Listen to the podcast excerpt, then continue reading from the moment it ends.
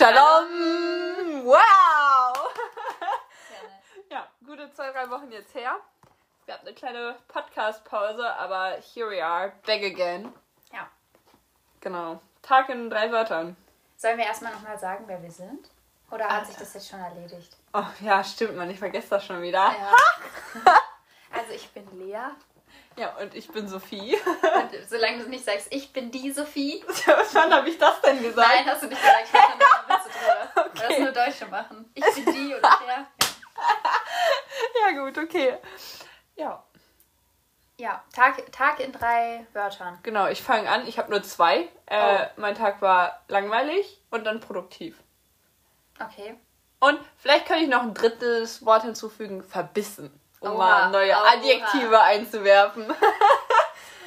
ja, nein, ich habe nämlich tatsächlich den halben Vormittag nichts gemacht, habe bis drei auf dem Pyjama rumgegammelt, habe dann gekocht und war dann so verbissen darauf, den Podcast zu recherchieren, dass ich die ganze Folge, die ganze Recherche innerhalb von vier Stunden gemacht habe. Ja, das ist schon nice. Das war eine Leistung. Das war wirklich eine Leistung. ja.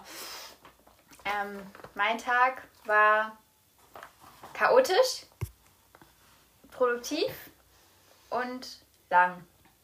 Wow. Ja, ist auch nicht so besonders positiv. Nee, aber wir sind jetzt, glaube ich, demnächst in der Klausurenphase. Das Ja. war's mit positiven Ja. Adjektiven. Gleich- In den nächsten Wochen gleich zwei Langzeitklausuren hintereinander. Ich Oh lieb's. nein. Okay, ja, naja. So viel dazu. Podcast darf nicht fehlen. Genau. Ähm, wann, wer, wann ist deiner geboren? Wer fängt an von uns beiden? Ähm, mein Fall spielt 2021. Gut, dann fange ich schon wieder an. Ja, es ist äh, verflucht. Es ja. ist verflucht, okay. Ja. Ach, Moment, stopp. Heute geht's übrigens nach ähm, Spanien. Spanien. Hatten wir in der letzten Folge auch. Hatten wir in der letzten Folge schon gesagt, aber für diejenigen unter euch, die ähm, und die letzte Folge vielleicht entweder nicht gehört haben, weil die dachten Irland, äh, wer will was mit Irland? Ähm, oder es einfach wieder vergessen haben. Weil ich wäre ein Kandidat, der es einfach wieder vergessen Ja, hat. true, ja, ich auch. Genau, also Spanien. Ich fange an. José Antonio Rodríguez Vega. Warte, stopp, kannst du bitte nochmal José sagen? José. Okay, 1A. Perfekt. Also wieder mal ein bisschen Allgemeines vorab. José Antonio Rodríguez Vega ist am 3. Dezember 1957 in, ich will mal Santander sagen, aber das ist nicht, richtig, nicht die richtige Aussprache. Santander. Santander in Spanien geboren. Zu seiner Familie hatte er kein gutes Verhältnis. Sein Großvater soll seine Großmutter vergiftet haben. Sein Vater und sein älterer Bruder waren gewalttätige Al Alkoholiker und seine Mutter war ebenfalls aggressiv, dominant und gewalttätig. Als Rodriguez Vega acht Jahre alt war, wurde er oder soll er von einer 50-jährigen Witwe belästigt worden sein, die er für eine Freundin hielt. Also Wow. eine Freundin der Familie. Danach begann er zwanghaft zu masturbieren. Ab seinem, warum auch immer, das ist bei all meinen Fällen so. Ich weiß Alter, nicht, du suchst dir immer so gruselige Sexualstraftäter raus. Das ist einfach, ich weiß auch nicht. Ja, jedenfalls ähm, begann er dann ab seinem zwölften Lebensjahr ähm, sexuelle Impulse gegenüber seiner Mutter zu entwickeln, Oh Gott. die er als beunruhigend em- empfand und lieber geheim hielt. Na dann. Als er 18 wurde, wurde Rodriguez Vega auch gewalttätig und wurde aus dem Haus der Familie geworfen, nachdem er seinen an den Rollstuhl gefesselten Vater die Treppe hinuntergeworfen hatte. Was? Ja. Also mit an den Rollstuhl gefesselt bedeutet nicht, er hat seinen Vater an den Rollstuhl gefesselt, sondern der Vater sitzt im Rollstuhl und den hat er die Treppe runtergeworfen. Oh Mann, ich befürchte schon wieder Gruseliges. Gruselig ist es auf jeden Fall. Ich habe mal wieder einen Psychopathen. Oh nee. Naja, jedenfalls beruflich hat er sich in der Bauindustrie selbstständig gemacht. Er heiratete trotz der Missbilligung beider Familien eine Klassenkameradin von ihm und zeugte mit ihr einen Sohn. Die Ehe scheiterte aber später. Wie soll es auch anders sein? Ich wollte gerade sagen, wenn du sexuelle Impulse deiner Mutter gegenüber empfindest und dann trotzdem wen anderes heiratest, hm, guess what? Wie Ich glaube, das geht wen nicht gut aus. heiratest. Ja, ja, also gut, seine Mutter kann er ja nicht heiraten, aber... Ja, aber trotzdem weißt ja, heiratet true. Ja, genau. Der Anfang. Er begann, Frauen sexuell zu belästigen. Zuerst eine 20, dann eine 45 und schließlich eine 50-Jährige. Im Alter von 20 Jahren. Oh Gott, oh. ich habe da eine ganz gruselige Geschichte. Weil ein Bekannter von mir ähm, sich immer einen Spaß erlaubt, sich in Clubs ältere Frauen aufzureißen. Und So er über pra- 40 Ja, ja, ja, ganz schlimm. Also, oh, es ist, da musste ich gerade so dran denken, weil er ist echt immer so. Wie alt Also, ist der denn? ja, der ist so in unserem Alter. Was? Ja, und der reißt sich immer irgendwelche 46-Jährigen in irgendwelchen Clubs auf, die Ja, halt so ganz er- verzweifelt sind und so in einen Club gehen, wo halt Jugendliche feiern und. Oh. Nein, wenn er drauf steht, soll er machen, ne? Jeder hat seine Vorlieben. Genau. Ähm, Im Alter von 20 Jahren wurde Rodriguez Vega verhaftet, weil er zwei Frauen vergewaltigt und zusätzlich versucht hatte, drei weitere zu vergewaltigen. Nach den Attacken floh er auf einem Motorrad, was ihm den Beinamen The Motos Motorcycle Rapist gab. Er wurde daraufhin zu 27 Jahren Gefängnis verurteilt. Während seiner Inhaftierung zeigte er keine Reue und behauptete, er habe es aus Langeweile getan. Nach dem damaligen spanischen Gesetzbuch soll eine Aufhebung der Strafe möglich gewesen sein, wenn die Opfer den Angreifern verzeihen würden. Ich habe das versucht, ein bisschen noch mit anderen Quellen. Ich hatte es halt nur in der einen Quelle gelesen und ich habe ein bisschen versucht zu recherchieren und es mit anderen Quellen noch, mir das nochmal bestätigen zu lassen. Aber ich habe da nicht wirklich was zu gefunden. In welchem Jahr spielt der Fall nochmal? 57 ist er geboren. Ja, ich glaube, da, damals Sein war erster ja. Fall war 77. Ja. 1977? Mhm. Okay, also weil ich weiß zum Beispiel so, in den 60ern waren die Frauen ja immer noch sehr niedrig in Spanien angesehen, weil Spanien ist ja immer noch sehr katholisch Mhm. Ja. geprägt. Und ich kann das kann einfach vielleicht Ja, damit aber das, was das zusammenhängen, nicht unbedingt aber- was mit Frauen zu tun, sondern generell, wenn die Opfer verzeihen. Ja, okay, gut, ja, dann kann ich Also das war jetzt nicht speziell auf Vergewaltigung von Frauen oder sowas. Ähm, jedenfalls äh, habe ich da nichts zu gefunden und deswegen glaube ich das jetzt einfach mal, weil der weitere Verlauf sonst auch gar keinen Sinn ergeben würde. Genau, ähm, weil ähm, Rodriguez hat dann seine Opfer um äh, Vergebung quasi gebeten. Und auch seine Mutter sprach in seinem Namen mit den, mit den Opfern. Die Mutter, auf die er steht, redet mit den Opfern. Ja, genau. Oh mein Gott. Aber das weiß die Mutter nicht. Bis auf eine Ausnahme stimmten tatsächlich auch alle zu, woraufhin seine Strafe auf acht Jahre herabgesetzt wurde. Von 27 auf acht Jahre. Wie viele hat er denn insgesamt vergewaltigt? Das sieben. Drei Stück und zwei versucht. Nee, andersrum. Zwei hat er vergewaltigt und drei hat er versucht. Boah, das Und alle haben, alle bis auf einen hat ihm verziehen. Boah. Ja, da habe ich auch gedacht. Genau. Ähm, wo war ich? Äh, genau, im Jahr vor seiner Entlassung ließ sich dann auch seine Frau endlich mal von ihm scheiden und zog aus der Stadt weg. Nach seiner Freilassung im Jahr 1986 begann Rodriguez Vega eine Beziehung mit einer anderen Frau und versuchte mit ihr wieder zu seinen Eltern zu ziehen. Ich weiß nicht genau, ich habe jetzt gedacht, das sind, war vielleicht aus finanziellen Gründen oder weil die keine andere Wohnung gefunden haben. Aber in Spanien ist das ja sowieso ein bisschen, es ist ja nicht so ungewöhnlich, so ein bisschen Mehrfamilienhausmäßig. Das ist in Deutschland ja eher ungewöhnlich, zurück zu seinen Eltern zu. So, tiefer würden wir Ich habe gerade ihren, ihr Mein Septum richtig gerichtet. richtig gerichtet. Ja, mich verwirrt das immer, wenn so, das so aussieht, als hättest du nur so random eine Metallstange in der Nase, dabei müsste das ein Ring sein und dann drehe ich das. Nur um die kurze. Pause zu erklären. Jedenfalls ähm, hat seine Mutter ihm das nicht erlaubt, zurück zu, mit seiner Freundin zurück zu denen in die, ins Haus zu ziehen, ähm, weil sie das ähm, nicht, also sie missbilligte das, äh, dass ihr Sohn mit einer Frau zusammenlebt, ähm, mit der er nicht verheiratet war. Hm. Rodriguez Vega hat seiner Mutter dies nie verziehen und begründete damit seine folgenden Taten. Mord. Das erste Mordopfer von Rodriguez Vega war Victoria Rodriguez. Ja, Warte, selber er? Nachname, aber ist halt, ist halt Ist kein ein seltener Seltner, Name. Ja, genau, ist Ja. halt wie Maya in Deutschland. Genau. Ähm, und diese Victoria Rodriguez war eine 61-jährige Prostituierte. Oh, die hat aber gut was erlebt, Alter, mit 61. Ja, und ähm, ich, also ganz egal, ob sie das macht, weil sie, also rein aus finanziellen Gründen, weil sie vielleicht keine Bildung hatte, für sie nur das die einzige Möglichkeit ist, sich zu finanzieren. Oder auch wenn sie Spaß dran hat, sie hat meinen größten Respekt. 61, also das muss man sich mal vorhalten. 61. Also ich meine, mit Da- 61 da bist gehen- du jetzt Da körperlich kann auch man nicht mehr so. Frührente gehen. Ja, genau. Glaube ja, ich, dachte, weiß ich so, gar ach, ich zieh noch die drei Jahre bis zur Rente durch und dann passt das, oder wie? Oh nee. Ähm, na, jedenfalls äh, war das keine einmalige Sache mit der, also mit der schlief er regelmäßig. Und nach dem Sex unterhielten sie sich dann immer noch ein bisschen. Und eines Tages hatte er dann den plötzlichen Wunsch, ihr die Hände auf Nase und Mund zu legen, bis sie erstickte. Leider blieb dieser Wunsch nicht nur Fantasie. Schön.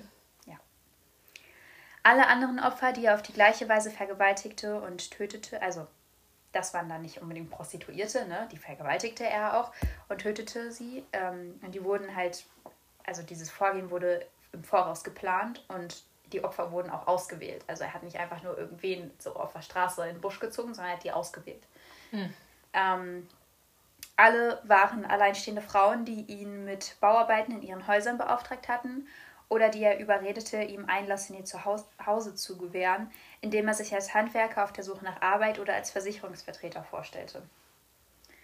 Sobald er im Haus war, unterhielt, er sich mit seinen Opfern, streichelte sie erst und vergewaltigte sie, sich, vergewaltigte sie dann, wenn sie sich wehrten. Schön. Ja, noch während er sie vergewaltigte, tötete Rodriguez Vega seine Opfer, also während des Aktes, Schön. indem er seine Hand auf ihre Nase und ihren Mund legte und sie so erstickten. Manchmal drang er selbst in die Opfer ein, gelegentlich penetrierte er sie auch mit einem Gegenstand. Nebenfakt, ähm, wenn er dann in seine Opfer selbst eingedrungen ist, hat man trotzdem nie Sperma an den Leichen gefunden, wo man ihn ja irgendwie Ja. hätte überführen können, weil er nicht ejakulieren konnte. Okay, gruselig. Ja, aber für ihn Glück, Ja, klar, für ihn schon, ja. für alle anderen Unglück um Unglück. Bevor er ging, trug Rodriguez Vega seine Opfer ins Bett, verschränkte die Arme über dem Herz und äh, deckte sie zu. Also er hat sie quasi vergewaltigt, getötet und bevor er geht, trägt er die Frau ins Bett, Oh Gott. verschränkt die Arme und sie Hast du diese eine Serie gesehen, wo der Schauspieler aus Shades of Grey mitspielt und wo er einen Psychopathen spielt? Tut er bei Shades of Grey doch auch. Ja, gut, okay. Aber auf jeden Fall gibt es eine Serie über ihn, die ist auch auf Netflix. Ich habe die mal angefangen und der hat auch irgendwie, der stellt seine Opfer auch immer dar. Bewusst, der setzt sie immer bewusst in, In Szene. Szene. Da So ein bisschen Kunst dran, Ja, genau, da Mhm. musste ich gerade so dran Den denken. kenne ich tatsächlich nicht, aber das klingt auch sehr interessant. Ich weiß gerade leider nicht mehr, wie sie heißt. Ja, wenn ich sie finde, dann Wir wollen jetzt auch ein, also nur mal kurz, wir wollen eventuell jetzt auch einen Instagram-Account machen. nicht nur eventuell, das werde ich gleich nach der Folge in Angriff nehmen. Okay, und da werden wir dann halt auch Sachen immer verlinken und da können wir dann ja auch Sowas mit reinhauen. Genau. genau. falls es irgendwen interessiert.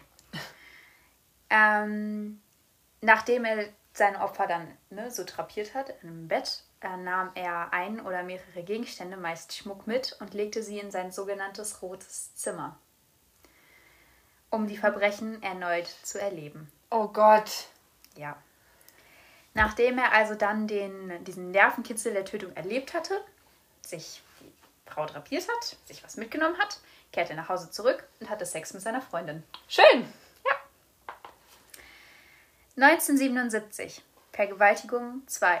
Versuchte Vergewaltigung 3. Das war das, was ich am Anfang Mhm. erzählt habe.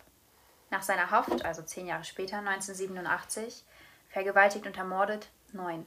Neun. Ja. 1988 vergewaltigt und ermordet 7. Sprich, Das ist ja mehr als alle zwei Monate eine Vergewaltigung. sprich, neben drei versuchten und zwei verwirklichten Vergewaltigungen vergewaltigte Rodriguez weitere 16 Wei Frauen, die er auch anschließend ermordete. Also erstmal diese drei Vergewaltigungen und zwei versuchten. Die Frauen kamen aber lebend weg. Dann kam seine Haftstrafe. Und dann noch weitere 16 Frauen, die er letztlich dann auch ermordete. Insgesamt hat er also das Leben von 21 Frauen zerstört oder sogar beendet. In vielen Fällen wurden ihre Leichen erst mehrere Tage nach ihrem Tod entdeckt. Trotz der Besorgnis einiger Familien und der Tatsache, dass die Opfer mit blauen Flecken und ohne Unterwäsche aufgefunden wurden, wurden die Todesfälle als natürliche Ursachen eingestuft und nicht untersucht. Selbst nachdem ein Angestellter des Leichenschauhauses der Polizei und der Presse mitgeteilt hatte, dass drei der verstorbenen Frauen vaginale Verletzungen aufwiesen. Und das finde ich halt auch schon wieder so, ich meine mal abgesehen davon, dass die, gut, die hatten keine Unterwäsche an, das heißt für mich jetzt noch nicht so viel, Ähm, auch ältere Damen dürfen ein bisschen keine Unterwäsche tragen. Ähm, aber auch mal abgesehen von den vaginalen Verletzungen und den blauen Flecken, die wurden so im Bett trapiert. Ja. Wenn die irgendwie merken, okay, ich bin müde und wenn die dann an, an Herzschwäche oder sowas leiden, an Herzversagen äh, äh, sterben, dann werden die ja müde sein vorher oder so. Oder die, wenn die im, im Schlafen sterben, die legen sich doch nicht so hin und schlafen. Ja, vor allem, also das ist ja auch eine sehr krasse Geste. Und wenn das bei mehr als einem Fall irgendwann auftritt, da muss man doch irgendwie einen Zusammenhang sehen Genau. und anfangen, das zu untersuchen. So, also Ja, aber anscheinend wurde da kein Zusammenhang gesehen. ja, schön. Ja, ähm, am 19. April 1988 hat er, also ich äh, mache jetzt kurz einen Sprung zurück. Ich habe ja vorhin gesagt, ähm, 88 wurden sieben Frauen vergewaltigt und ermordet. Eine davon war ähm, Julia Paz Fernandes. Und ähm, auf die komme ich jetzt zurück. Merkt ihr gleich warum? Und für diesen Fall ähm, lag die Zuständigkeit nicht mehr bei der Polizei, sondern bei der spanischen Guardia Civil. Und dies, das ist ja vergleichbar mit dem deutschen Ordnungsamt. Und ähm, ja, in Spanien übernehmen die teilweise dann halt auch irgendwelche Mordfälle. Ich weiß nicht genau, ist ein bisschen anders dort. Ähm, und in der Mitte der Ermittlung erfährt die Guardia Civil, dass das Opfer gerade einen Handwerker zur Verstärkung ihrer Eingangstür eingestellt hatte, Rodriguez Vega. Sie, hatte über, sie überprüften Vega und stellten fest, dass dieser wegen Vergewaltigung im Gefängnis gesessen hatte. Schön. Und deswegen sind sie auf ihn gekommen. Verhaftung, Verurteilung und Tod. Bei seiner Verhaftung fand die Polizei sein vorhin schon erwähntes rotes Zimmer, in dem er seine Erinnerungsstücke ausstellte, die von einem Fernseher bis hin zu einem Strauß Plastikblumen reichten. Oh Gott. Also es war eigentlich scheißegal was. Meistens war es wie vorhin erwähnt Schmuck, aber es konnte alles sein. Da ja, wie bereits erwähnt, der Tod Vegas Opfer aufgrund ihres Alters meist als natürlicher Tod identifiziert worden war, wurde das Ausmaß seiner Mordserie erst erkannt, als die Polizei dann ein Videoband seiner Wohnung veröffentlichte, auf dem diese Erinnerungsstücke zu sehen waren, die er mitgenommen hat in seinem roten Zimmer. Angehörige der Opfer identifizierten dann die Gegenstände, die Rodriguez Vega mit ihrem Tod, mit ihren toten Angehörigen ähm, in Verbindung brachten. Und das finde ich auch wieder so krass. Die gehen von einem Mord aus, der Mord an Julia Paz Fernandes. Ja. Und die merken schon, okay, da ist irgendwas komisch mit diesem roten Zimmer. Oder vielleicht hat Vega die da auch drauf aufmerksam gemacht, weiß ich nicht. Ähm, auf jeden Fall merken die, wissen die schon, okay, da, da ist was komisch und die haben schon gecheckt, das hat was mit Mehraufwand zu tun. Und dann kommen immer mehr Angehörige, die sagen, das gehört meiner, meiner Oma, meiner Mutter, meiner Großtante, meiner Nachbarin, keine Ahnung. Und Ja. es werden immer mehr. Und letztlich sind es 16 Frauen. Alter. Und wer weiß, ob das alle waren. Also es wurde nie irgendwie gesagt, dass vielleicht, vielleicht waren da ja noch mehr Erinnerungsstücke, die nicht identifiziert wurden. Da habe ich, da habe ich keine Infos drüber. Ich habe auch keine Infos darüber, ähm, ob er auch bestätigt hat, ob er gesagt hat, wie viele er umgebracht hat. Das weiß ich nicht. Aber auf jeden Fall sind das die bestätigten Fälle, die 16 Ermordeten, ne? insgesamt 21. Ähm, aber ich finde das so krank, weil es können Ja. sogar noch viel, viel mehr sein, nur man weiß es gar nicht. Ja. Das gerichtspsychiatrische Team, das Rodriguez Vega vor seinem Prozess untersuchte, erklärte, er ist ein herzloser Psychopath und ein sexuell Perverser, der nicht in der Lage ist, zwischen dem, was erlaubt ist und dem, was nicht erlaubt ist, zu unterscheiden. Er hat kein Schuldbewusstsein und kennt weder Mitgefühl noch Scham. Er könnte ähnliche Taten in der Zukunft wiederholen. Der Kriminalpsychiater José Antonio García Andrade fügte hinzu, Alter, diese Doppelnamen in Spanien. Junge, die killen mich, Mann. Das hatte ich bei meinem Fall genauso. Und ich denke mir jedes Mal so, Junge, wer hat dir verdammt nochmal sieben Nachnamen gegeben? Aber ich kann gleich erklären, wodurch das kommt. Das wird Ja, das weiß ich bei meinem Fall gleich wichtig. Aber wirklich? Okay. Ja. Okay, bin ich gespannt. Jedenfalls fügte der halt hinzu, dass das Subjekt große Angst vor Sex empfindet, was zu einer enormen Unsicherheit führt und die Frustrationsschwelle herabsetzt. Die neurotischen Züge des Probanden hängen mit seinen sexuellen Anomalien zusammen und dass das Inzestelement ein unbewusster Auslöser für die Abfolge der Ereignisse war. Und so meine Spekulation dabei, also es ist ja so, er hatte ja ähm, Fantasien in Bezug auf seine Mutter. Ja. Und ich glaube, das ist meine Spekulation, das habe ich nirgends gelesen, dass es so war, weil diese Mutter war ja gewalttätig ihm gegenüber. Sie hat eine Hier Hierarchie ihm gegenüber, also quasi klar aufgezeigt durch ja. ihre, ihre Gewalt. Und ich glaube, dass diese, dieser Inzestgedanke bei ihm dadurch kam, weil er die Hierarchie dann umkehren würde. Ja. Er würde sich als Machtperson sehen.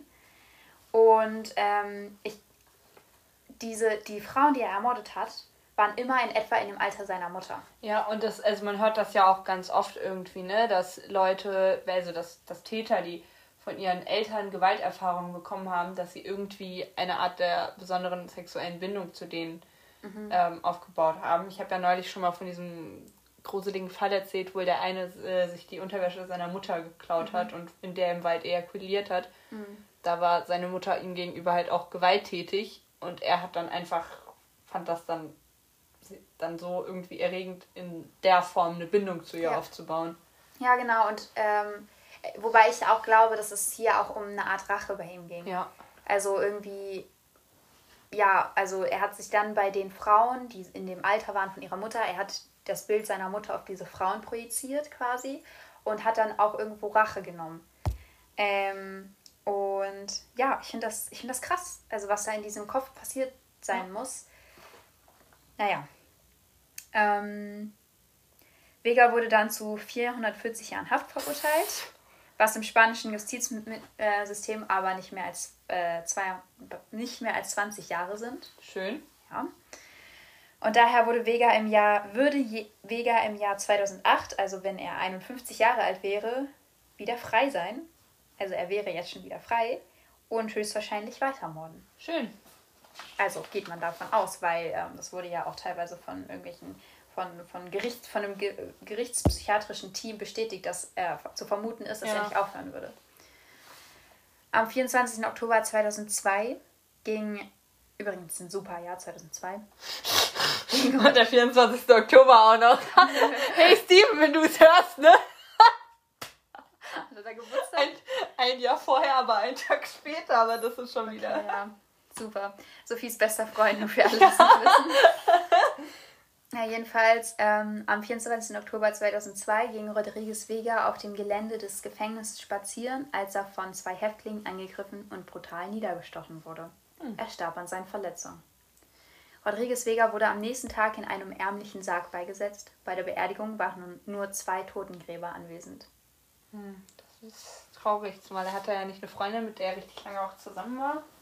So. Ja, ich glaube, also gut, die hat an Stelle mehr auf ihn, als er, als ja, spätestens aber, als sie gehört hat, was er gemacht hat. Aber so ganz alleine sterben ist doch auch irgendwie. Gestorben traurig. ist er nicht alleine. Ja, gut, mit den Tätern, die ihn abgestochen haben. Genau. Aber, so aber er wurde auf jeden Fall, er hatte keine wirkliche Trauerfeier. Ja. Aber ich glaube, und so hart das jetzt auch ist, und so schade es auch ist, ich glaube, um ihn hat keiner getrauert. Yeah. Ich, ich, glaube, ich weiß nicht mal, ob sein, seine Eltern haben, glaube ich, eher darüber getrauert, was er getan hat ja. und nicht darüber, dass er gestorben ist. Ich kann es mir vorstellen zumindest. Ja. Was auch unglaublich schade ist, weil ich meine, er ist trotzdem ein Mensch. Aber so viel Menschlichkeit besitzt er leider nicht. Ja. Hm. Naja. Ich habe noch eine kleine Reflexion. Das hatte ich bei der ersten Folge schon. Und irgendwie wollte ich das hier wieder machen, weil ich euch nicht voranhalten möchte, wie es mir ging, als ich äh, mich mit diesem Fall befasst habe. Ich glaube, ich habe es dir auch noch nicht erzählt. Ähm, weil ihr werdet nicht damit rechnen, in was für einer Situation ich war. Obwohl ich weiß nicht, vielleicht habe ich es dir sogar erzählt. Ähm, dieser Tag war ein ziemlich schöner Herbsttag mit ganz viel praller Sonne. Und deswegen habe ich mich auf unsere Terrasse mit einer Kuscheldecke, einem Kaffee und einem Stück Kuchen von der Tat, die du da, den Tag davor Ach, gebacken ja. Mhm. hattest, äh, gesetzt. Und äh, während des Tippens hat, kam dann Ellie, meine liebensbedürftige Katze, und ähm, brauchte irgendwie ganz viel Aufmerksamkeit und ähm, musste sich dann unbedingt so auf mich legen. Ich saß so auf einem Stuhl, ne? Und sie musste sich dann so auf mich legen, dass ähm, so auf meinen Arm quasi, dass ich eine Tipppause einlegen musste. Und ich konnte mich einfach nicht auf diesen Fall konzentrieren, weil sie immer, weil du irgendwo eine Katze hast, die in dein Ohr schnurrt. Und ähm, ja, das hat halt, wie gesagt, dafür schon gesorgt, dass ich mich nicht wirklich so tiefgreifend emotional mit diesem Fall irgendwie befassen konnte.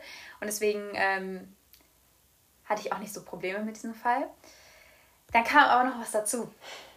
Weil kurz darauf haben sich dann noch einige oder beziehungsweise diverse Menschen bei meinen Nachbarn im Garten versammelt. Warte mal, das die Schützen mit ihren Posaunen? Du hast gespoilert, weil Ich dachte erstmal, das war nur irgendein so Geburtstag. Ich dachte, ja, okay, jetzt feiern die da Geburtstag, mein Gott.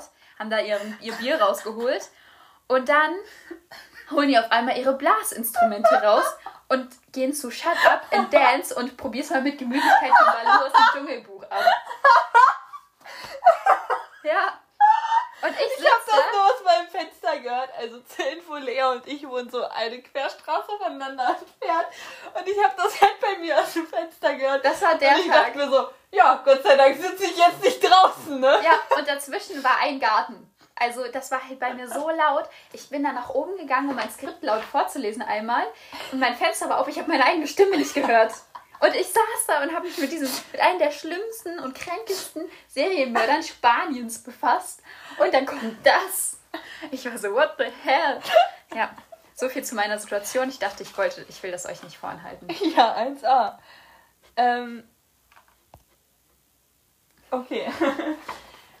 ja, ähm, ich glaube, ich erkläre das erstmal mit den Nachnamen, weil das ja bei dir jetzt auch so halb ähm, relevant war. Es ist so, dass das ist ähnlich wie in Russland, dass man zuerst den Namen, den Vatersnamen bekommt und dann halt den richtigen Nachnamen. Nee, hä? Erst setzt er sich Äh, aus Mutter und Vater, also Vater genau, und Mutter ja. zusammen? Ja. Ja. Und dann ist es aber so, wenn man dann noch als Frau heiratet, kommt dann noch ein D und noch was dazu. Das heißt, Ach, echt? Ja. Das wusste ich nicht. ganz viele Deutsche, Ah, Reichard de. Flores, Hane de Cruz, dieses D ist Ja. immer dieses, wenn sie geheiratet haben. Das macht Sinn. Ja, und dadurch entstehen diese unfassbar langen Namen. Und ich hatte bei mir auch irgendwie so Namen, wo ich mir so dachte, Alter, was kann doch nicht wahr sein? Wer bestraft denn sein Kind so, ne? Und dann hat es irgendwann einen Klick gemacht und dann hat es Sinn gemacht. Ja, Wow. genau. Ähm, ich habe noch ein paar Kriminalstatistiken, um jetzt mal ein bisschen nochmal kurz wegzugehen und kurz ein bisschen durchlaufen zu Ja, können ich nach diesem auch. Fall. Ich auch. Ähm, ich hatte mich vorab mit einem spanischen Kollegen von uns äh, mich unterhalten, von dem ich nicht weiß, ob er das hört oder nicht, wenn du es hörst. Hi Joel, ich habe deinen Rat befolgt und habe mal ein paar Statistiken rausgesucht. ähm, und sein Tipp war, aus dem Bauchgefühl her kann ich dir sagen, häusliche Gewalt ist in Spanien an der Tagesordnung. Und da habe ich mich dahinter gehangen, hinter Was, Statista. er hat das gesagt? Oder Er meinte das zu mir, ja. Und es kam tatsächlich raus, dass häusliche Gewalt in Spanien unter der Top 5 ist und die Tendenz tatsächlich auch immer weiter Unter der steigend Top 5 ist von was? der Länder in Europa. okay. Und äh, dass die Tendenz tatsächlich auch steigend ist. Gut, jetzt gerade durch Corona steigt die Tendenz natürlich überall ein bisschen, aber das finde ich schon heftig. Natürlich. Also Top 5, das ist schon, ich weiß jetzt nicht genau, Deutschland ist irgendwie in der Top 15, glaube ich, und in Deutschland wird schon, das ist auch schon viel, ne? in Deutschland wird schon, ich weiß nicht, jede wievielte Frau geschlagen, aber in Deutschland kommt es auf jeden Fall schon häufig vor und da muss man sich mal vorstellen, wie viele mehr davon betroffen sind. Und dazu habe ich am Ende meines Falls auch noch ein paar Statistiken. Und in der organisierten Kriminalität ist Spanien auf Platz 2, direkt hinter der Niederlande. Die Niederlande! Kann ja, man das äh, also- Drogen. Ja, aber organisiert. Also, die Niederlande, Mann! Wir sind so ein kleines Land! Naja. Aber, Da erwarte ich sowas eher von Polen oder Bel Ja, true. Belarus aber oder. das ist, Polen ist es auch schon ein bisschen, ist schon ein bisschen Vorurteil. Nee, aber also in Polen ist ja auch Kriminalität ein bisschen höher. So. Und Ja. Ja, krass. Und weltweit? Sind die auf, also ist Spanien auf Platz. Weltweit? Achso, weltweit habe ich nicht geguckt, so, aber auf okay. jeden Fall in Europa. Ich habe halt noch Ich wollte nie. gerade sagen, als ob Niederlande Nein. weltweit auf Platz 1, was mit Mexiko? Ja, ich wollte gerade sagen, da wäre wohl vermutlich irgendein Land Lateinamerikas. Ich habe jetzt euch irgendwie gelesen, dass. Ähm, oh Gott, Guatemala? Nee, nicht Guatemala. Kolumbien! Kolumbien soll die Kriminalität wohl auch ganz stark zugenommen haben. Mhm. Ähm, ja, nee, ich habe nur die Statistiken genommen, die ich über Statista bekommen habe, weil Ja, ich mir bei allem anderen nicht sicher war, ob das seriöse Quellen sind. Mhm. Und da wurde es mir halt nur europaweit angezeigt. Okay. Ja, bevor ich jetzt von meinem Fall erzähle, erstmal eine Triggerwarnung. Wer nicht mit Gewalt an Kindern gut klarkommt. Oh nein, ich musste jetzt damit klarkommen. Ja, du musst jetzt damit klarkommen. Äh, sollte sich das vielleicht abschalten. Ich beschreibe keine genauen Tätigkeiten, aber ja, genau. Und ich habe auch hier ebenfalls ein paar Namen geändert. Erstens, weil man über den Täter nicht weiß, was gerade mit ihm ist. Mhm. Und einfach auch aus Schutz von den Hinterbliebenen, mhm. weil die sind damit zwar auch an die Öffentlichkeit gegangen, aber es muss ja jetzt trotzdem nicht sein. Ja.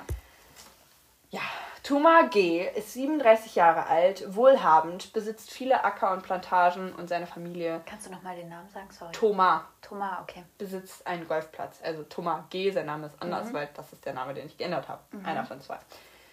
In äh, Teneriffa, auf der Insel, auf, der er wohnt, äh, gilt er als Bad Boy der Insel. Er feiert gerne, er trinkt und nimmt Drogen zu sich. Oh, Red Flags. Äh, als äh, Teenager begann er viele Raubüberfälle und damit befinden wir uns auch schon in der Zeit, die ihn scheinbar sehr geprägt hat. Denn in der Zeit lernt er Bea Z kennen und sie führen, sie kommen dann schnell zusammen und führen insgesamt 20 Jahre lang eine Beziehung. Und während des ersten Lockdowns trennt sich Bea von ihm. Zu dem Zeitpunkt schwanger mit dem zweiten Kind Anna. Während des ersten Lockdowns, das ist ja, getrennt. oh, ist das aktuell? Das ist sehr aktuell. Ich habe dir gesagt, der Stimmt, Fall 21. Ist, ja. Oh. Und ähm, ja, sie trennt sich von ihm und startet eine neue Beziehung. Und der Grund sei wohl gewesen, dass es zu häuslicher Gewalt seinerseits kam. Und die hat er wohl nicht nur ihr, sondern auch irgendwann ihrem neuen Freund gegenüber geäußert. Und sie hat es aber nie polizeilich bekannt gemacht. Und auch, ich habe das zwar bei mehreren Quellen nachgelesen, aber ich habe die Aussage nicht von ihr selbst gefunden, deswegen, ne? Aber es würde zumindest wieder einiges erklären. Ja, und die Trennung hat er scheinbar nicht so gut verkraftet. Deswegen entführte er seine zwei Kinder, seine einjährige Tochter Anna und seine sechsjährige Tochter Olivia, unter dem Vorwand, sich einen schönen Nachmittag mit ihnen machen zu wollen. Mm und brachte seine Töchter allerdings ins Haus seiner Eltern nach Santa Cruz, das ist mhm. die Hauptstadt von Teneriffa, und vermutlich ermordete er sich hier. anschließend, anschließend fuhr er zum Hafen, wo er von Zeugen gesehen wurde, die halt behaupten, dass Thomas da Taschen und Koffer verladen hat. Man hat aber die Kinder nicht gesehen. Das heißt, entweder er hatte die halt versteckt oder die waren tatsächlich schon ermordet und rufte Bea an. Ähm, und als sie ihn fragte, wo er denn sei, weil es mittlerweile schon so spät sei und ihre Kinder jetzt langsam auch mal nach Hause müssten, sagte er ihr am Telefon, Zitat, du wirst die Kinder und mich nie wiedersehen. Und ab hier ist nicht mehr bekannt, was weiter passierte. Das war davor schon ein bisschen Spekulation und jetzt wird's nochmal ein bisschen. Over. Ja. Äh, wir kommen jetzt zu den Ermittlungen. Ähm, die Ermittlungen, also genau, die Entführungen waren am 24.04.2021, das heißt diesen April. Oh mein Gott. Ja. Da verschwand er eben und schickte auch einige Abschiedsnachrichten an Bekannte über WhatsApp. Ich habe nie eine von denen irgendwie gelesen, aber laut Quellen waren die wohl so geschrieben, dass man schon, dass es klar war, dass es ja jetzt irgendwie Abschied sein. Und am 27.04. stellte die Mutter eine Vermisstenanzeige bei der Polizei. Vermutlich erst drei Tage später, kind, weil man für ja. Für ihre Kinder oder für, für ihre Kinder? Für okay. ihre Kinder. Weil man muss ja eine bestimmte Zeit immer mhm. abwarten, bevor die Polizei anfängt, wirklich aktiv zu werden. Aber weil bei es kann Kindern ja sein, nicht schon früher? Weiß ich nicht. Vielleicht, weil sie mit dem Vater unterwegs waren oder so, okay, kann ich dir nicht sagen. Aber es ist ja, also, ne? Mhm. Und die Mutter wandte sich direkt zu dem Zeitpunkt auch an die Öffentlichkeit und postet Bilder auf Instagram und hält öffentlich Reden und sagt, ich will meine Kinder wieder haben, findet sie. Mhm. Und das dringt tatsächlich sogar bis in die Kreise von Cristiano Ronaldo vor, die dann Werbung, also seine Freundin hat dann Werbung dafür gemacht, jo, diese Kinder werden vermisst in, auf Teneriffa, da und da könnten sie sein, sucht mal. Mhm. Ja, und. Aber finde ich gut, dass Leute ihre Reichweite für sowas nutzen. Ja, ist, ja. ist auch mal eine sinnvolle Art und Weise, anstatt irgendwie Werbung fürs My Secret zu machen oder so ein Scheiß. True. Einfach mal Werbung für Kindsführung machen und die Kinder so wieder. Also nicht Werbung, Werbung dafür. Nein, also keine Werbung dafür, aber du weißt ja, weißt ja, ja wie ich meine. Ja, ja. Ein Tag später tauchte das Boot von Thomas auf, allerdings ohne Anker. Ähm, forensische Untersuchungen haben dann ergeben, dass das Boot voller Blutspritzer ist Mhm. und einfach ohne Passagiere auf dem Meer rumeierte Mhm. quasi. Und man hat dann festgestellt, dass die Blutspritzer von Thomas sind. Mhm. Und daraufhin stellte man die Vermutung auf, dass Thomas die Kinder tötete, anschließend sich selbst und dann Ins Wasser fiel. ins Wasser fiel oder wie auch immer. Okay. Genau. Und dann hat jetzt die Küstenwache natürlich erstmal das Boot an Land geschleppt und ja, polizeiliches Klimbim dann veranstaltet. Am 29.04., ähm, also einen Tag später, hat man wieder über die, über die Blutspuren berichtet und dann scheinbar auch einen schwimmenden Kindersitz gefunden, den man Anna Ein zu. Einen schwimmenden Kindersitz, also ein Wasser, der ein, ein Kindersitz, der einfach im Wasser. Also so mit Reifen und dann sitzen Nein, nein, das ist ein normaler Kindersitz, der im Wasser treibt. Hä, lol, okay. Ach ja, so, weil in- die sind ja, wenn das Ach, aus- Styropor ist zum Beispiel, so, ist der ja ich leichter. dachte jetzt einer, der direkt fürs Wasser gedacht nein, ist. nein, nein, nein, nein. Okay. Also Der schwimmt da einfach durch die Gegend. Ja, genau. Okay. Und Also der einer wurde halt, Auto. genau, der wurde halt durch die Wellen dann an Land Okay. getrieben, weil wenn er zum Beispiel, also ist ja ganz oft so, dass die aus Styropor sind und Ja, ja, dadurch ist genau, er halt ja. leichter und schwimmt Ja, oben. ja. Physik, gehen wir nicht weiter drauf ein. genau, am 30.04. wurde Thomas Haus insgesamt zweimal äh, durchsucht. Ich habe jetzt nicht herausgefunden, ob man dabei was gefunden hat oder nicht, aber ich schätze mal nicht. Mhm. Denn, ähm, denn da, also da fing man dann halt an, den ganzen Atlantik danach abzusuchen und immer bewusst Nach seiner. Leiche oder nach, nach Allgemein allem? nach Hinweisen, nach allem. Es war allerdings so lange erfolglos, bis man am 20.05. sich dazu entschied, das Schiff Angeles Alvarino, ein Schiff des Institutes für Ozeanographie, das dann halt nochmal spezielle Ausrüstung hat, um dann auch den Meeresboden und alles ein bisschen professioneller abzusuchen, an der Suche teilhaben zu lassen. Und tatsächlich, zwei Wochen später werden sie schon fündig und finden Sauerstofftanks und Bettbezug, die sie Thomas zuordnen können. Also den Sauerstofftank finde ich sehr, sehr merkwürdig.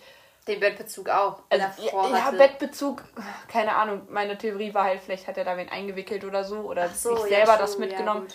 Aber den Wasserstofftank finde ich halt, Sauerstoff. Sauerstofftank finde ich halt sehr skurril, weil Ja. Was hatte er vor? Ja, genau. Also entweder er hat halt probiert, sich selbst irgendwie zu retten. Oder er hat Ja, aber halt. dann hat er den ja schon vorher mitgenommen. Ja, genau. Er wird den vielleicht auch auf dem Schiff gehabt haben oder so. Oder er ist ihm einfach aus Versehen ins Wasser gefallen oder er hat ihm sein Kind Aber der konnte gesagt, "Hier, definitiv mach mal. ihm zugeordnet Man werden? konnte ihn ihm zuordnen, ja. Oder zumindest Okay. dem Schiff. Also Okay. Ich Ja. weiß nicht, wie das geht, aber. vielleicht irgendwie DNA-Spuren, Speichel, sonst was. Wobei, wenn es so lange im Wasser trieb, Ich weiß, ich Ja. weiß nicht, wie das funktioniert. Ja. Vielleicht war auch sein, stand irgendwo sein Name drauf oder so. Ja, genau. Ähm, genau, das war dann der Grund, dass man gesagt hat, gut, okay, wenn man jetzt sowas schon gefunden hat, dann sorgen wir jetzt dafür, dass das alles nochmal ein bisschen die Suche ausgeweitet wird. Und daraufhin fand man am 10.06. nach 45 Tagen der Suche Olivias Leiche. Die Leiche des sechsjährigen Mädchens Im Wasser. im Wasser. Und, Moment, ich habe mir einen Fall gemacht, aber ich weiß gerade nicht wofür. Äh, genau, also die Leiche wurde in einer Sporttasche auf dem Grund des Atlantiks gefunden, am Anker des Bootes befestigt, drei Seemeilen von Teneriffa entfernt. Und dazu fand man noch eine Tasche, ähm, die aber leer war. Und man hat halt feststellen können, dass sie auf jeden Fall gewaltsam gestorben ist. Und ähm, ja, als dann die Nachricht zu Bea durchdrang, am 13.06. veröffentlichte sie erstmal ein Dankeschön-Schreiben an alle und ne? Ja, und dann hat man weitergesucht, aber knapp eine Woche später, am 20.06., wurde die Suche eingestellt mit der Begründung, es ist so eine Menge an Unterwasserschluchten und Spalten. Die Kann Wahrscheinlichkeit, dass wir sie finden, findet man nicht mehr. Und dadurch wurde dann halt der Fall irgendwann zum Cold Case. Und Mhm. dazu gab es von Thomas und Anna, der einjährigen Schwester, keine Spur. Und soweit ich weiß, gibt es sie auch bis heute nicht. Ne? Also Mhm. man weiß bis jetzt nicht, was damit, damit war. Ja, das findet man noch nicht mehr so. Also eher ich habe dazu gleich noch ein bisschen was zu den Okay. Wasserleichen und ja. Ja, des Weiteren hat man feststellen können, dass die Entführung vermutlich geplant war und er dabei vermutlich sogar Hilfe hatte, denn Oh. ein Tag vor dem Verschwinden hat Thomas 55.000 Euro von einem Konto auf das andere überwiesen und die dann auch probiert bar abzuheben. Gehörten aber die beiden ihm, die Konten? vermutlich schon, wenn er so wohlhabend war. Dazu habe ich nichts weiter gefunden. Okay. Auf jeden Fall ist es ja aber immer so, dass man nur eine bestimmte Menge bar Ja. abheben kann und auch am Schalter nur eine bestimmte Menge bar abheben kann. Mhm. Und die hat er halt damit überschritten und konnte es dann nicht abheben. Ja. Aber dann klang es ja so danach, dass er eigentlich vorhatte, mit seinen Kindern irgendwie irgendwo Genau, anders also hinzufahren. Bea hatte auch vermutet, dass sein Ziel war, sich irgendwo mit denen in Ägypten abzusetzen. ja.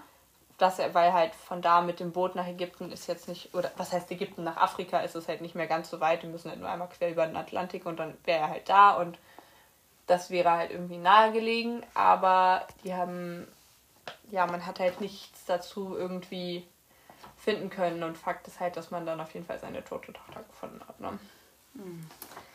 Ja, ähm, in der Anklageschrift heißt es dann, Moment, ich habe zu viele Zettel gerade hier. Ähm, in der Anklageschrift steht dann, der Mann habe seiner früheren Partnerin, Zitat, das größte vorstellbare Leid zufügen wollen. Er habe die Mutter in Ungewissheit darüber lassen wollen, was mit den Kindern geschehen sei und wollte sie auf unmenschliche Weise leiden lassen. Und das ist schon, wenn das in der Anklageschrift steht. Ja, ähm, Ah, Heilige. Ja, dazu habe ich mir noch ein bisschen was. Ich habe mir dann überlegt, okay, wenn sie jetzt 45 Tage im Wasser rumgeschwommen ist, wie hat man sie identifiziert? Und dafür habe ich mich ein bisschen mit Wasserleichen auseinandergesetzt. Und scheinbar ist es so. Klingt, klang es, als wärst du in ein Labor gegangen. Nein, ich habe nur gegoogelt. ähm, es ist so, dass Olivia über die Forensik identifiziert wurde mit Hilfe ihrer Fingerabdrücke. Es ist ja so, dass bei Wasserleichen manchmal auch die Fingerabdrücke nicht mehr da sind und Ja. es halt sehr schwer ist, zu identifizieren. Bei ihr gab es die aber noch. Ah, Zum Glück. Und es ist so, dass bei Wasserleichen die Verwesung halt fortschreitet. Und dass je länger die halt im Wasser bleiben, dass dann halt die irgendwann, desto mehr kann man sie halt nicht erkennen. Ja. Und dann habe ich mich aber gefragt, gut, okay, irgendwie müssen sie ja wieder nach oben kommen irgendwann. Das hat mit der Fäulnisbildung zu tun. Denn wenn die Fäulnisbildung eintritt, entstehen Gase, die die, Le äh, die Le ja doch, die die Leiche dann nach oben treiben. Und das kennt man ja manchmal aus irgendwie so Horrorfilmen oder Krimiserien oder so, dass da ein Toter auf einmal nochmal einen letzten Atemzug macht. Das ist nicht der letzte Atemzug, sondern eben diese Gase, die sich hier im Weg nach draußen bahnen. Und es ist auch so, dass je wärmer das Wasser ist, desto schneller fault auch die Leiche.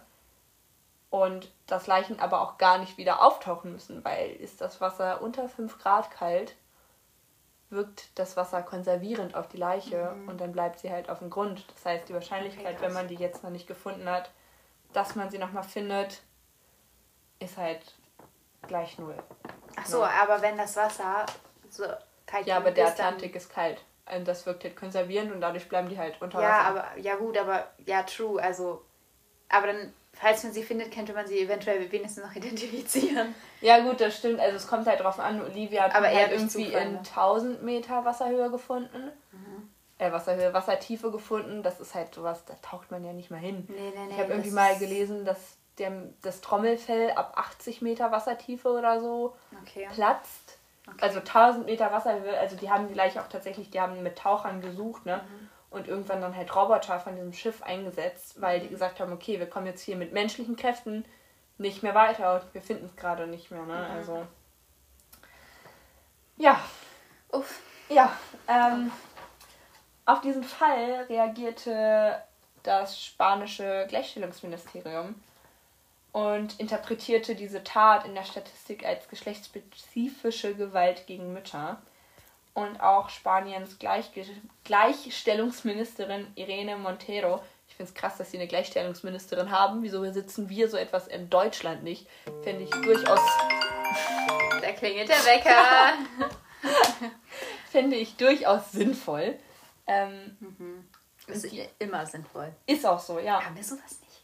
Ich habe keine Ich Ahnung habe von noch nie sowas. davon gehört, zumindest. Also, Ich habe keine Ahnung von sowas. Keine Kann Ahnung. gut sein, dass wir sowas nicht Ähm, haben. Ah, ich glaube Und die hat halt gesagt, dass es dass das die andere Pandemie, Zitat, die andere Pandemie ist, die das Land heimsucht, weil strukturelle Gewalt an Frauen, die, die, erleiden, nur weil sie Frauen sind, einfach etwas ist, was halt ein Fehler ist, weil man sie halt, die Gesellschaft und die Institutionen haben halt die Verantwortung, Frauen und Kinder davor zu schützen dass es halt für sie ein Versagen ist.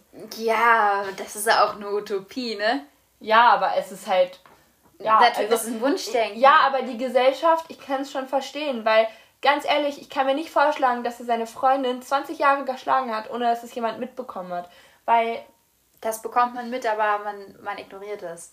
ja, ich. Natürlich, da muss sich unbedingt was dran ändern, aber es ist eine Utopie zu sagen, oder es ist, also, klar, irgendwer muss sich da irgendwie auch Verantwortung übernehmen und sagen, yo, das hätte nicht passieren müssen, aber das ist, eine, das ist eine Utopie zu denken, vor allem in Spanien, da wo die Kriminalität oder die Gewalt gegenüber Frauen so hoch ist. Vielleicht sagt sie das gerade, weil die Gewalt zu hoch ist und sie die Gewalt vielleicht senken will und das ist dann durch solche Fälle. So ein Rückschritt, Ja, meinst du? genau. Weiß ich nicht. Ja, vielleicht kann sein, aber ja, also, Ja. Ja, auf jeden Fall ähm, hat sie dann auch gesagt, dass im Laufe des Jahres 2021 bereits 19 Frauen in Spanien von Männern getötet worden seien. Das war Stand Hälfte des Jahres, ne? Das war irgendwann Stand Juni oder so. Ähm, und das Also von Männern generell oder von ihren Ehemännern? von ihren Partnern. Okay. Und dass seit acht Jahren, seit man angefangen hat, das statistisch zu erfassen, 39 Kinder in Spanien von ihren biologischen Vätern, den Partnern oder den Expe Ex-Petnern, wollte ich sagen, Ex-Petern. Ex-Partnern ihrer Mütter ermordet wurden. Und da waren Anna und Olivia noch nicht mit drin. Das heißt, Wie viele? 39? 39 Wann? seit in acht Jahren. Das heißt, das sind knapp Ich kann, ich kann gerade, also auf jeden Fall mit Anna und Olivia zusammen sind es 41. Das finde ich schon utopisch hoch. Das wären ja 6, Komma noch was, 7, Komma noch was Kinder pro Jahr. Das ist schon viel. Das ist schon, Ja. ja. ja. Und 5, Komma noch was, oder nicht? Ja, bin ich dumm? ja, 5, Komma noch was. Mann! Aber es ist egal, wie hoch. nicht 5, Komma Selbst noch was. 3, Komma noch was wäre unfassbar hoch. Alter, jeder, Das- der gerade, der, jeder, der gerade Kopfrechnen kann, der Ja, der denkt sich gerade so, was die Hände denn jetzt vor mit den denen, Alter? Ey, wir, Du bist die, übrigens gerade rot wie eine Tomate, Mann. weißt du warum? Weil diese Fälle so krank sind. Ja. Ich komme nicht mehr klar. Ähm, in jedem Fall wurde dann, ähm, also hat dann Bea einen Antrag darauf gestellt, den Vatersnamen bei ihren Töchtern entfernen zu lassen, weil sie nicht wollte, dass der Vater weiterhin mit ihren Töchtern in Verbindung gebracht wird, nach dem, was er ihnen angetan hat. Und dadurch wurden aus Anna und Olivia G.Z. nur noch Anna und Olivia Z. Und auch wenn man die jetzt googelt, habe ich tatsächlich auch mal darauf geachtet, es wird bewusst darauf geachtet, dass man nur noch den Nachnamen ihrer Mutter mitnennt. Was ich wirklich krass finde. Und weißt du, was ich auch sehr gruselig finde? Die haben denselben Nachnamen wie ich. Oh, Hilfe. Also, das war schon ein bisschen. Oh, Hilfe. Ja. ja. Äh, war nicht so funny. Oh mein Gott, warum macht man sowas? Ja. Das ist wirklich, das ist auch so, auf so vielen Arten und Weisen ist das einfach falsch. Es ist, ja, es ist einfach, ja. In jedem Fall habe ich nochmal ein bisschen was zu seinem psychologischen Profil rausgesucht. Und ein spanischer Kriminologe und Profiler, dessen Namen ich mir nicht aufgeschrieben habe, was komplett dumm war, aber ist auch egal. ihr, findet ihn, ihr findet ihn in der zweiten spanischen Quelle in den äh, Notizen. Ähm, ja, und laut diesem psychologischen Profil ist er ein Narzisst Ja. was ich nicht so, also weiß ich nicht, sehe ich nicht zu 100%, muss ich sagen, aber es ist ja oft bei Narzissten so, dass sie Beziehungstaten eingehen, deswegen kann es schon sein. Äh, er hat ein sehr stark ausgeprägtes Gefühl der Vergeltung, das sich paart äh, mit der Fehlanlage, dass er keine authentischen menschlichen Beziehungen aufbauen kann. Und ja, dass er halt eventuell auch einfach die Mutter länger leiden lassen möchte, als ohnehin schon, weil er hätte ja auch sagen können, gut, okay, wenn ich jetzt schon meine Kinder umbringe, bringe ich sie halt um und lasse sie liegen, damit meine Ex-Freundin weiß, sie sind auf jeden Fall tot und jetzt nicht darum bangt, ob nicht eventuell doch noch ein Kind lebt. Ja. Ah. Ähm, die Reaktionen der Gesellschaft waren utopisch. Also der Fall ist komplett durch alle Medien gegangen. Durch Europa, durch Lateinamerika, durch Nordamerika. Ich habe Quellen aus Kanada gefunden, aus Portugal, aus Lateinamerika. Es war wirklich, also man kann sich nicht vorstellen, der, der war überall in den Medien. Sogar Politiker aus Spanien haben ihr Mitgefühl ausgedrückt. Und nachdem sogar die Leiche von Olivia gefunden wurde, hat die Königin Spaniens gesagt, jo, ich verurteile diesen Mann dafür, was er gemacht hat. Und dass diese Frau das durchmachen muss, sie hat mein größtes Bedauern. Und das ist schon, zeigt schon alles. Ne? Ja. Und der Fall hat einfach ein sehr, sehr großes internationales Interesse bekommen.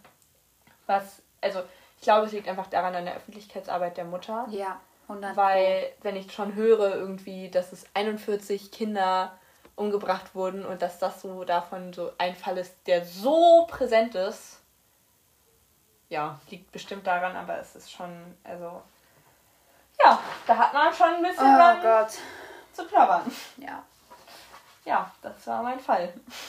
Wow. Und ich dachte, meiner ist krank. Aber wir sind beide unglaublich krank. Und Ja, deiner ist halt auch noch sehr aktuell. Meiner ne? ist sehr aktuell. Also viel aktueller hätte es ja gar nicht sein nee, können. Nee, das ist es. Ähm, und ich habe auch bei den Recherchen irgendwie, nachdem ich dann herausgefunden habe, okay, häusliche Gewalt, hatte ich mich irgendwie darüber ein bisschen probiert zu informieren. Und da war jetzt so, das war der erste, der mir so quasi, den ich gefunden habe, ne? Mhm. Und ich war erstmal so, hm, was hat er denn mit häuslicher Gewalt zu tun, ne? Und dann irgendwann wurde mir halt klar, als ich das dann gelesen habe und dann auch klar wurde, dass er seine Freundin, Ex-Freundin eventuell geschlagen hat. Ja, auch gegenüber seiner Kinder, ja. Ja, genau. Das ist Das halt ist ja einfach. das größte Ding.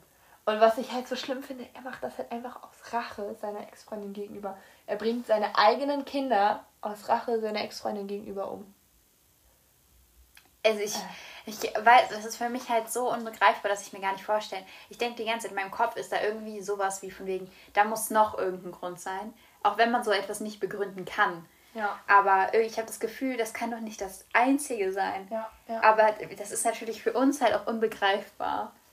Ja, ich finde es, also es ist. Es Für jeden, der einen me gesunden allem- Menschenverstand hat, ist das ja, unbegreifbar. ja, das ist es. Vor allem, das ist ja das ein, also er ist ja scheinbar kein Psychopath oder sonst was, sondern einfach nur Narzisst. Und auch als Narzisst zu sagen, ich stelle jetzt gerade mein Wohlbefinden über das meiner Kinder, finde ich schon, ist schon eine Nummer. Also, es ist. Und sogar dann vor allem so weit zu gehen, so, yo, ich, ich bringe die jetzt sogar um. Also, es ist. Aber es ist auch sowieso so, Eltern, Ja. die ihre eigenen Kinder umbringen. Ja. Das ist, wenn die jemand Fremden umbringen, das ist ja schon eine Nummer. Ja. Aber dann wirklich auch noch die eigenen Kinder, wenn die den Partner umbringen, das ist auch noch schon eine krassere Nummer. Aber die eigenen Kinder, dein eigenes Blut. Ja, es ist gruselig. Ich hatte auch ähm, ein paar Theorien dazu gelesen, von wegen, dass er ja jetzt nicht tot sei, sondern dass er halt eventuell noch irgendwer ihn noch hätte mit einem anderen Schiff abholen können. Und dass das Ich Blut nur so alibimäßig Genau, war. ich habe die Theorie bewusst nicht mit reingenommen, weil ich sie sehr anmaßend finde Ist gegenüber auch, den ja. Opfern und gegenüber den Hinterbliebenen. ja. Ähm, aber ehrlich gesagt würde es auch so ein bisschen zu seinem psychologischen Profil passen. Aber es gab eine internationale Fahndung gegen ihn. Also wenn er sein Äußeres, und er hat ein sehr prägnantes Äußeres, ich kann dir das gleich mal zeigen, der sieht, also Wir laden ein, ein Bild von dem Ja, auf- genau, äh, auf Instagram. Instagram hoch. warte mal, ähm, also er hat schon auf jeden Fall ein sehr prägnantes Äußeres. Du kannst ihn ja mal eventuell beschreiben. Warte, News, was war das? Ah, nee. Ja. Hier. Also, Ja, der hat, also ich weiß nicht, ob das so prägnant ist. Er, er hat ein längliches Gesicht, er hat jede Menge Haare. also auf dem Kopf volle, volle dunkelbraune Haare. Augenbrauen sehen ganz normal aus. Ein Vollbart hat er, aber das ist eher, eher so so einen kurzen Vollbart. Ja, ich weiß nicht. Ich würde schon sagen, dass er auf jeden Fall auffällig ist. Allein schon. Also ich glaube, so in Deutschland zum Beispiel wäre er auffällig. Gut, okay, jetzt vielleicht irgendwie. Weiß ich gar nicht. Meinst du? Ja, doch schon. Er sieht halt nicht deutsch aus. Ja, genau. Und Man sieht halt, würde er halt hier in Deutschland auffallen. ja, ja, true. ja. Ich guck mal nach meinem. Obwohl, nee, meiner, meinen beschreiben jetzt nicht, meinen laden wir dann auf Instagram. Super. Kriegen wir hin. Ja, das war's. Das ist, ähm, war schon wieder sehr mitnehmend. Definitiv. Und, äh, also ich muss auch sagen, mein Fall hat mich auch sehr Belastet. gefesselt. Ja. Also belastet gar nicht mal so unbedingt, aber er hat mich einfach sehr gefesselt. Ich war wirklich bei den Recherchen wie in so einem Tunnel. Ne? Ich habe wirklich alles dann irgendwann durchrecherchiert und ähm, hatte dann irgendwann noch. Ich habe auch wirklich, ich habe Quellen auf drei unterschiedlichen Sprachen gesichtet. Ja, also mein Spanisch ist jetzt wieder On point. Ist jetzt wieder äh, muy bonito. Das kann ich dazu sagen. Perfekt. Ja, das war's von uns. Eine Stunde. Ah, es geht Passt. sogar. Es ging. Ja, Unsere erste war anderthalb, ne? ich glaube. Hier hol mal deinen ähm, dein Generator raus. Welchen Generator? Ach ja! Welchen Generator will sie jetzt? Einen Stromgenerator? Ja, Sorry, den habe ich nicht mit. Die mit. Kerzen sind heute nicht an. Wir brauchen Strom. Ich habe noch ein paar Kartoffeln, können wir bestimmt auch an den Stromkreis anschließen. So. Unser Zufallsgenerator sagt, es geht nach China. Hey! Juhu, okay, Das wow. klang gar nicht begeistert. Ja, ich glaub, habe ein bisschen einige. Panik vor China. Ich auch. Also ich habe direkt einen Killer, einen Serienkiller im Kopf, Ich der in Tokio hantiert hat. Also nicht nur. Und, oh Gott. Aber wird funny. Ich glaube, China wird nochmal...